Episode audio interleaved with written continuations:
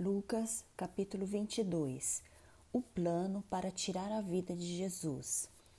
Estava próxima a festa dos pães asmos, chamada Páscoa. Preocupavam-se os principais sacerdotes e os escribas em como tirar a vida de Jesus, porque temiam o povo. O pacto da traição. Ora, Satanás entrou em Judas, chamado Iscariotes, que era um dos doze. Este foi entender-se com os principais sacerdotes e os capitães sobre como lhes entregaria a Jesus.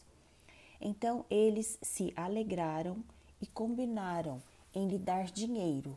Judas concordou e buscava uma boa ocasião de lhe entregar sem tumulto. Os discípulos preparam a Páscoa. Chegou o dia da festa dos pães asmos, em que importava comemorar a Páscoa.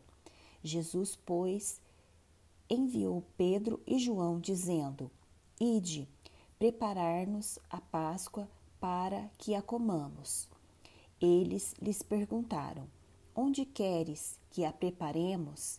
Então lhes explicou Jesus: Ao entrardes na cidade, encontrareis um homem com um cântaro de água. Sigue-o até a casa em que ele entrar. E dizei ao dono da casa: O mestre manda perguntar-te onde é o aposento no qual hei de comer a Páscoa com os meus discípulos. Ele vos mostrará um espaçoso cenáculo mobilado Ali fazei os preparativos. E indo tudo encontraram como Jesus lhes dissera e prepararam a Páscoa. A última Páscoa.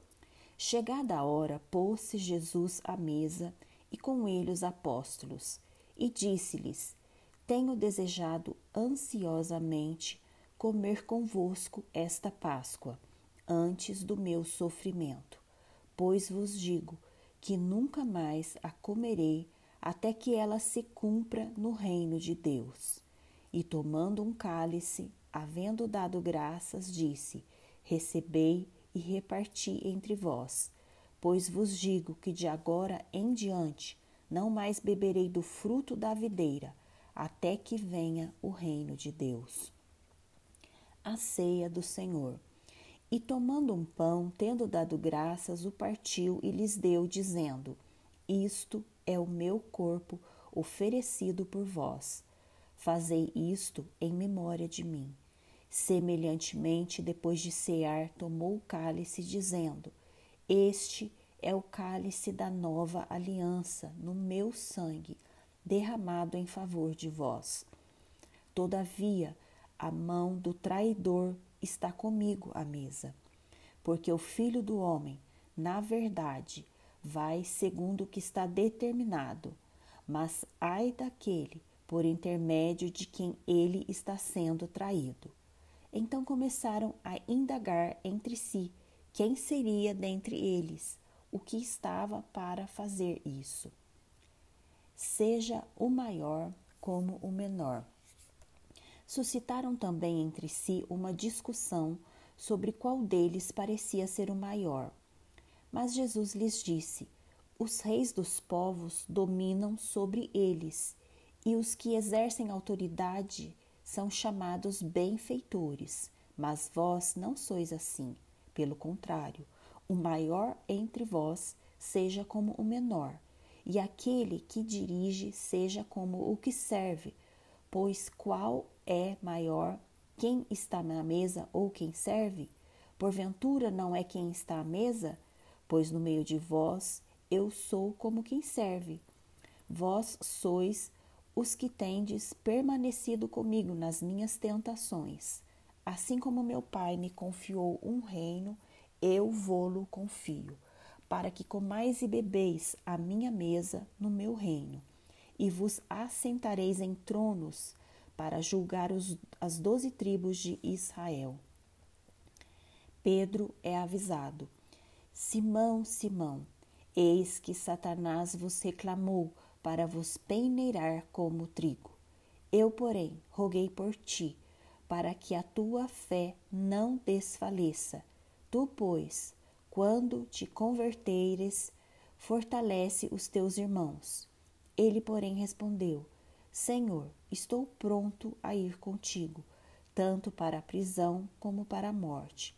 Mas Jesus lhe disse: Afirmo-te, Pedro, que hoje três vezes negarás que me conheces, antes que o galo cante. As duas espadas.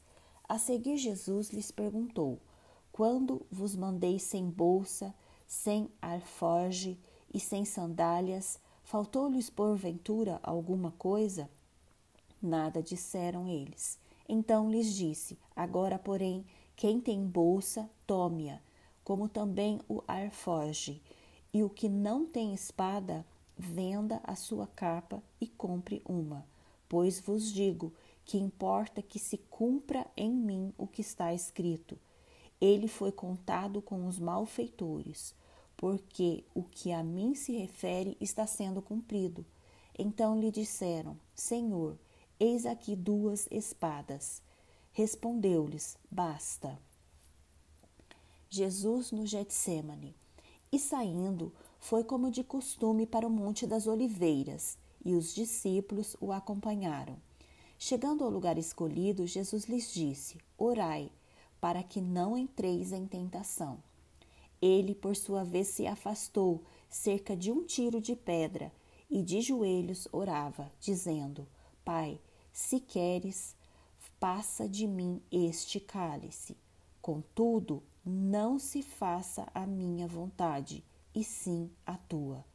Então lhe apareceu um anjo do céu que o confortava e, estando em agonia, orava mais intensamente. E aconteceu que o seu suor se tornou como gotas de sangue caindo sobre a terra. Levantando-se da oração, foi ter com os discípulos e os achou dormindo de tristeza. E disse-lhes: Por que estáis dormindo? Levantai-vos e orai, para que não entreis em tentação. Jesus é preso. Falava ele ainda quando chegou uma multidão, e um dos doze o chamava Judas, que vinha à frente deles. Aproximou-se de Jesus para o beijar. Jesus, porém, lhe disse: Judas, com um beijo traz o filho do homem? Os que estavam ao redor dele, vendo o que ia suceder, perguntaram: Senhor, Feriremos a espada? Um deles feriu o servo do sumo sacerdote e cortou-lhe a orelha direita. Mas Jesus acudiu, dizendo: Deixai, basta, e tocando-lhe a orelha, o curou. Então, dirigindo-se Jesus aos principais sacerdotes, capitães do templo e anciãos que vieram prendê-lo, disse: Saístes com espadas e porretes como para deter um salteador? Diariamente, estando eu convosco no templo, não pusestes as mãos sobre mim. Esta, porém, é a vossa hora e o poder das trevas. Pedro nega a Jesus. Então, prendendo, o levaram e conduziram na casa do sumo sacerdote. Pedro seguia de longe, e quando acenderam fogo no meio do pátio, e juntos se assentaram. Pedro tomou lugar entre eles. Entre mentes, uma criada vendo assentado perto do fogo, fitando-o, disse: Este também estava com ele. Mas Pedro negava, dizendo: Mulher, não o conheço. Pouco depois, vendo outro, disse: Também tu és dos tais. Pedro, porém, protestava: Homem, não sou.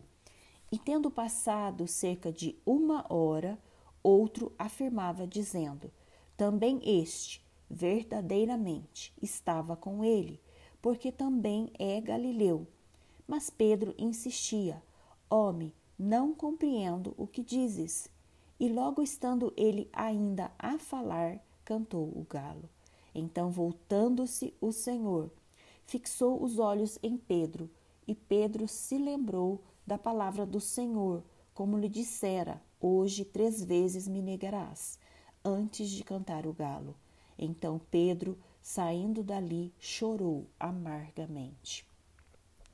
Os guardas zombam de Jesus. Os que detinham Jesus zombavam dele, davam-lhe pancadas e, vendo-lhes os olhos, diziam: Profetiza-nos, quem é que te bateu? E muitas outras coisas diziam contra ele, blasfemando. Jesus perante o sinério. Logo que amanheceu, reuniu-se a assembleia dos anciãos do povo, tanto os principais sacerdotes como os escribas, e o conduziram ao sinédrio, onde lhe disseram: Se tu és o Cristo, dize-nos. Então Jesus lhes respondeu: Se vou-lo disser, não o acreditareis. Também, se vos perguntar, de nenhum modo me respondereis. Desde agora estará sentado o Filho do Homem à direita do Todo-Poderoso Deus. Então disseram todos: Logo, tu és o Filho de Deus. E ele lhes respondeu: Vós dizeis que eu sou. Clamaram, pois, que necessidade mais temos de testemunho? Porque nós mesmos o ouvimos da sua própria boca.